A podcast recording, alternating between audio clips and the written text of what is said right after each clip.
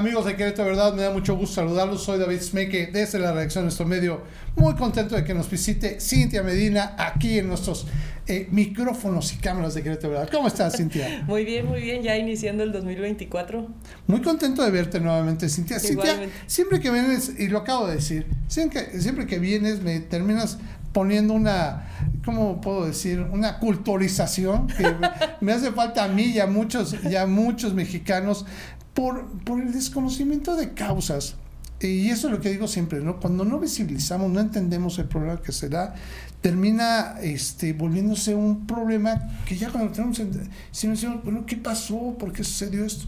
Entonces es un, un tema que yo quiero que platiquemos eh, ampliamente, que me gusta y que además lo estás visibilizando en las calles de Querétaro, visibilizando en tu comunidad y que de alguna forma si no lo vemos y si no lo comentas, creo que va a crecer y se va a volver un problema grave. Por favor, di tú el nombre, porque a mí me cuesta el nombre, el problema, el nombre. gentrificación. Gentrificación. Gentrificación. Guardemos esta palabra por mucho tiempo, por favor. Quiero que nos platiques y nos expliques qué es la gentrificación. Pues es un término sociológico, este, mi licenciatura es en sociología y es un término sociológico que ahorita ya tiene algunos años, pero ahorita está tomando mayor este auge aquí en, en la República Mexicana como tal y para bajarlo un poquito más a este a pues tropicalizarlo a nuestro estado, pues es algo que pasa ahorita, por ejemplo, en la zona de Santa Rosa y en San Francisquito, en, en uno de los barrios aquí en, en Querétaro, ¿no?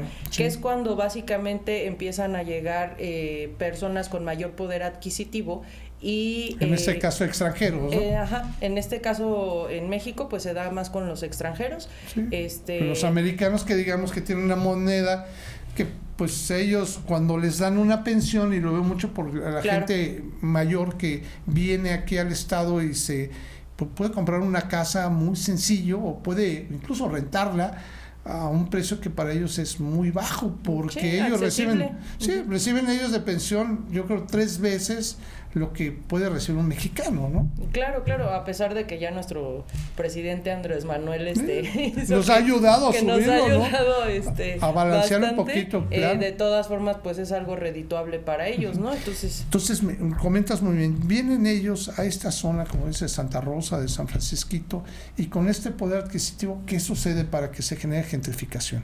Empiezan a desplazar al comercio local y esto hace pues que las costumbres o la cultura de, de esos espacios y esos este, lugares pues se empiece a, a, mover hacia otros espacios porque ya no hay el poder adquisitivo de las personas que realmente radican en esos lugares.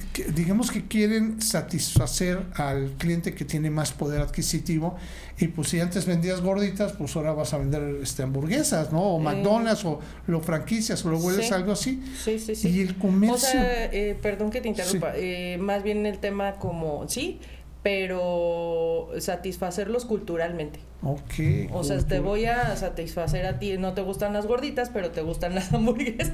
Claro. Entonces te vendo hamburguesas, pero de la marca que tú... Este, de que tú estás acostumbrado a consumir. Y se va desplazando. Y bueno, y eso, el peligro está en que, pues bueno, siendo franco, ¿no? Un local, un comerciante que tenga para tener un puesto de gorditas, pues no puede comprar de repente una franquicia y volverse McDonald's, ¿no? Exactamente. O sea, no, no hay posibilidad. Y eso genera que se desplacen estos comercios de mucha gente que lo hace maravilloso y que tiene comercios exitosísimos para mexicanos, pero pues al momento de llegar a alguien que tiene mayor poder adquisitivo, dejan de poder consumir o prefieren que los consuma con mayor, con menor trabajo y más, más dinero, ¿no? O sea, tal cual así lo, estoy viendo. Ahora, este fenómeno ya lo estás viendo directamente en estas zonas que tú sueles estar. Eh, ¿Qué se puede hacer para combatir? ¿Qué se puede hacer para evitar estas situaciones? Pues primero se tendría que hacer un, un estudio sociológico y también en términos este, legales. Por ejemplo, ahorita eh, la que yo he visto que ya tiene años gentrificada realmente es San Miguel de Allende. El segundo ejemplo ahorita es en la Ciudad de México, en Polanco y en Santa Fe. Este, y hay otras más que se están gentrificando en la Ciudad de México. Entonces, nuestro presidente Andrés Manuel ha hablado y ha tocado el tema el, desde el año pasado más o menos, para que ya se empiecen a hacer las reformas de ley pertinentes para que estas personas también paguen impuestos, porque ese es otro tema. Aparte, ellos llegan aquí y a raíz de la pandemia, por ejemplo, en la Ciudad de México, empezaron a llegar este grupos jóvenes a trabajar a, estas zonas y entonces pues ellos están muy cómodos sin pagar impuestos y pues tienen todos los servicios que, no, tienen todos los servicios tienen, y ni siquiera impuestos pagan y pues tienen todavía más dinero porque ni siquiera los impuestos pagan, ¿no? Sí, bueno, o sea, los impuestos de los alimentos, ¿no? Claro, pero... claro, pues, mucho, pero pues no, no pagan un impuesto por la renta, impuesto por el trabajo o otro tipo de impuestos.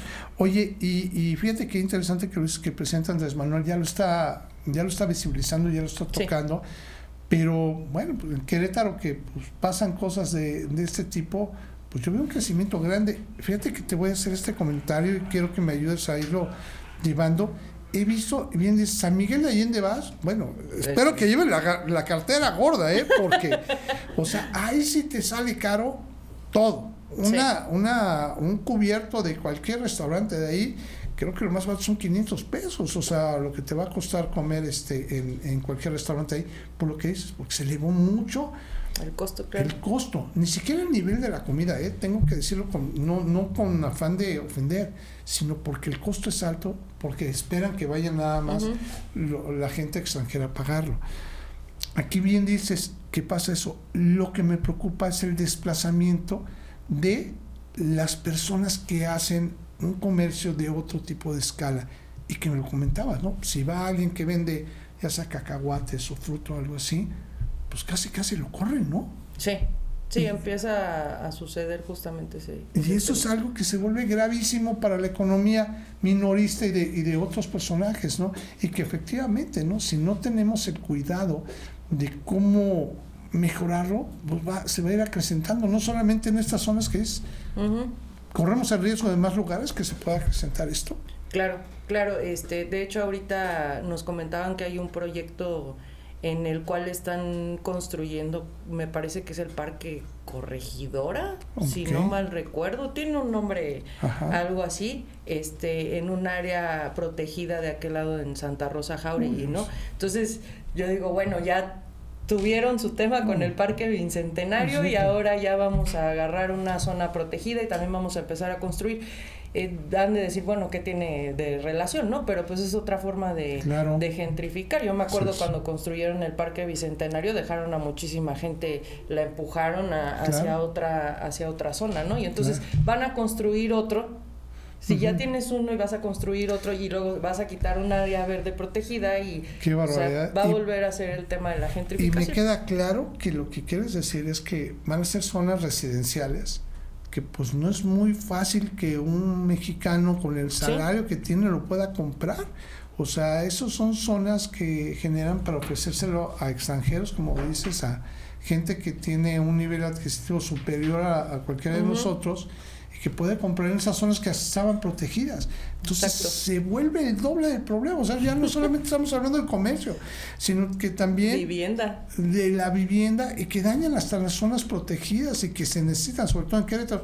Pocos árboles tenemos aquí para que hasta nos quiten por poner una casita bonita a un, a un gringo, con todo el perdón para todos mis amigos americanos. Claro.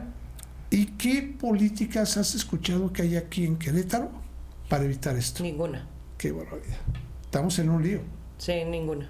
Ninguna. Y nadie ha hablado ni de una iniciativa. No, de hecho, pues ahorita sería para, para poner el, manazo sobre la mesa, es lo que yo he comentado con, con Mausu Maya sobre, sobre este tema de la gentrificación, porque valoramos la cultura que tenemos en, en nuestro país, valoramos la cultura que tenemos aquí en, en Querétaro, y yo de aquel lado en, este, en Santa Rosa, pues todo el tema de de pues el mercado, ¿no? Pues es, la zona centro de la cabecera en Santa Rosa, pues es algo muy rico culturalmente como para que lo vayamos perdiendo por este tipo de, de situaciones. Digo, en un futuro mis hijos y mis nietos no van a poder decir, ay, conocí una gordita en Santa Rosa con carnitas, los concheros en San Francisco, entonces consideramos que sí es algo este importante, ¿no? Que yo creo que tendríamos que tener otra visión posiblemente en Querétaro, una visión que ayudara a fomentar el comercio, pues bueno, mexicano entre los mexicanos. Y pues como dices, bueno, yo no digo que no le demos la bienvenida no a los extranjeros, no, no, para nada. pero porque también paguen este a, impuestos a, su proporción, porque no pagan, ¿verdad? Pues la mayoría de cuando pasa este tema de la de la gentrificación este pues ahora sí que enfocado en los extranjeros, pues lo que empezó a pasar por la pandemia fue rentamos Airbnbs, este y entonces pues de ahí se jala o sea ya, ni siquiera predial o sea ni siquiera compran o sea pagan el Airbnb que pues para ellos no no representa un gasto grande y pues bueno ahí nuevamente el ganón es el empresario que tiene como para poner una casa en Airbnb y ya absorber eso. Oye es, es me, me dejaste con muchas cuestiones que yo creo que tenemos que pensar y que de alguna forma esta visión que tú estás teniendo se me hace eh, curiosamente la visión que debería haber en muchos lados. Claro. Tú lo estás comentando aquí en esta mesa y voy a pedir que recordemos por mucho tiempo esta plática que acabamos de tener con Cintia, porque estoy seguro que en el futuro, si avanzas con esta visión y, y eres la activista que suele ser, que siempre vienes y nos pones estos puntos, espero yo que se esté tocando en un futuro y se esté modificando. ¿Crees que será posible eso? Claro que sí. Y, de, hecho yo esperaría este eh, que no fuera yo la primera ni Mau Sumaya, sino que alguien por ahí viera alzar la mano esta entrevista y alzara la mano este por hacer algo con este tipo de temáticas que pues la verdad sí sí duele, ¿no? Que, que se esté relegando al, al, pueblo de México y la cultura y también al pueblo de Querétaro. Y bien lo dices porque el tema eh, pues también tiene que ver más en lo cultural, ¿no? Sí. Sí, al rato, como dices, ¿no? Cuando les platiquemos de las gorditas a nuestros hijos, bueno, mis hijos, ¿no? Bueno, mis nietos, ¿no? Ya no me van a creer, ¿no? Sí, ya sé, las voy a tener que hacer yo porque... y no va a salir muy bonita. Exactamente, que eso también es, ese es el punto, ¿no? La mano de obra, ¿no? O sea, son especializadas, o sea, a mí me perdonarán, pero a mí no me sabe igual una gordita que puedo hacer en mi casa que la que ah, puedo poner en el salitre, ahí en la avenida tecnológica, les mando un abrazo, esas gorditas de tecnológica, es una maravilla, qué barbaridad, o que están efectivamente, ¿no? En regiones como Santa Rosa Jauregui, ¿no? En donde a mí me impresiona hasta cómo le hacen para doblar el papelito este y, muerde la boleta no se, se, sale pero ni un chisguete de grasa. Son maravillosas. Y, y, eso es artesanal y eso no va a pasar. Nos van a cambiar por hamburguesas envueltas en papel. Sí, a ver, hamburguesas artesanales. Ya no lo lograremos igual. Cintia platícame ya nada más para, para cerrar. Este en tu comunidad además de este punto que, que estás viendo ¿Cómo ves, ¿Cómo ves la situación en general? Te toco tres temas eh, que son los que he estado tocando para reflexionar acerca de lo que fue el año que pasó. Seguridad, movilidad y transporte. ¿Cómo lo ves en, alrededor de tu comunidad esos temas? Mm, pues lo veo igual que hace muchos años, ¿no? Yo creo que más bien vamos como a la, a la, baja en la calidad de vida en, en, en todo el estado. Bueno, yo quiero pensar que en todo el estado, en esa zona, este, pues lo veo a la baja, ¿no? Si no es que en algunas zonas igual, en otras pues a la baja. El transporte pues en muchas zonas ni siquiera este, es de esperarlo, más bien ni llega, ¿no? llega. Oye, y, por ejemplo, bien lo dices, la percepción de inseguridad en el Estado creció. Y, y es algo que yo creo que deberíamos alertarnos todos, ¿no?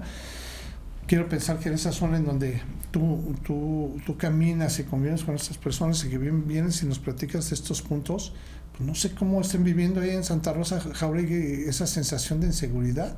Pues fíjate que, a decir este, pues la verdad como tal, hay algunas comunidades en donde sí llegan este si llegan a ir las patrullas cuando eh, hay ah, algún hecho o algo por el estilo pero hay comunidades en donde ni siquiera entran o llegan o de plano les marcan y pues ah se queda nada más en, en la llamada, y no llega no ahora cuando se fue la luz este que se tronó el transformador y se vandalizó y demás pues hubo comunidades que se quedaron una semana completa siete días sin luz entonces siete días sin luz sí generó un tema de hecho sí estuvimos por allá y sí generó un tema porque de pues nosotros con las luces prendidas de los carros y demás porque la gente estaba muy temerosa de que fuera a suceder algo. O sea, ni una luz ni nada y todos bajo vela, ¿no?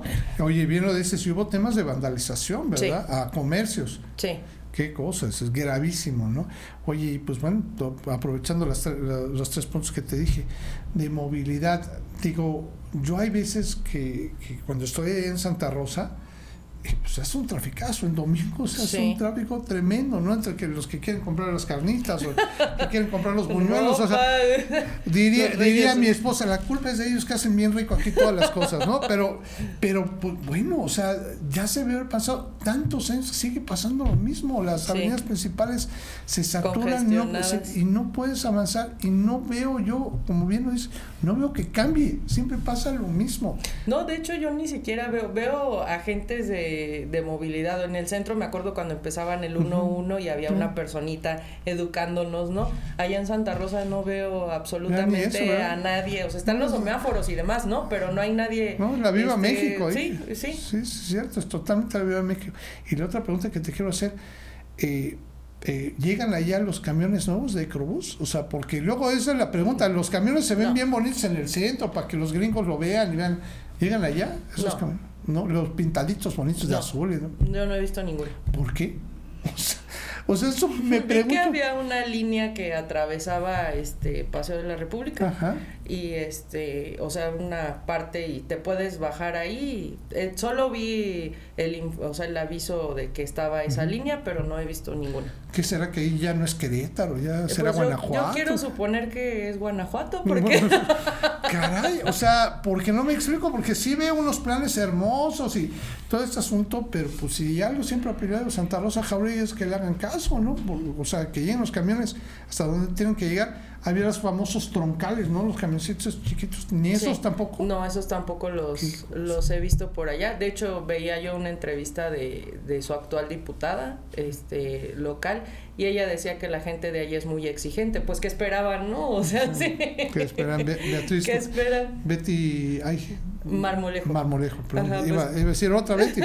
Yo conozco y que aprecio mucho, que le mando un saludo Este, Betty Marmolejo, sí, bueno, igual, o sea, porque ese creo que es su segundo trienio, ¿no? De Betty. Eh, sí. Y bueno, ¿y qué pasa? ¿Por qué no cambian las cosas? Caray, son muchas preguntas que creo que tenemos que insistir y te agradezco mucho que las hayamos visibilizado.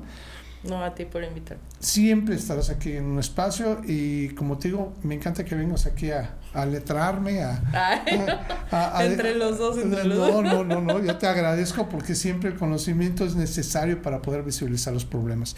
Muchas gracias por estar con nosotros, Cintia. A ti, David, gracias. Y aquí estaremos todavía con más, más, más este, señalamientos, más visibilizaciones, ¿vale? Claro que sí. Gracias, bien. Y amigos de Querétaro, de verdad, yo les pido de favor cualquier comentario que quieran hacer con respecto a esta plática que tuvimos con Cintia Medina, lo pueden hacer a través de nuestras redes sociales y también a través de nuestro sitio web que tengamos un extraordinario día. Hasta pronto.